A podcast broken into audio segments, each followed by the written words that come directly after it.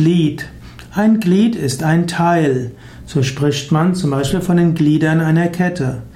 Die Glieder sind aber auch die Körperteile des Menschen, insbesondere Arme und Beine sind die Glieder.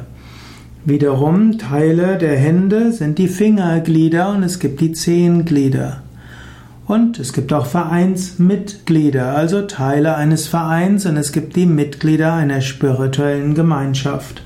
Ein Glied ist also immer ein Teil von etwas Größerem.